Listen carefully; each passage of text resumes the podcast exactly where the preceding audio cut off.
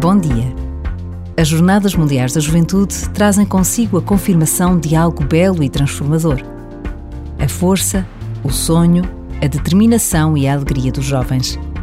Se as nossas casas atendemos de uma forma única à alegria e à energia que os filhos e os netos nos podem dar, o que será multiplicar esta capacidade por milhares e milhares de jovens vindos de todo o mundo, a falarem todas as línguas e unidos pela fé, pelo desejo real de se encontrarem com o Papa, de se encontrarem com o próprio Jesus que está vivo entre nós.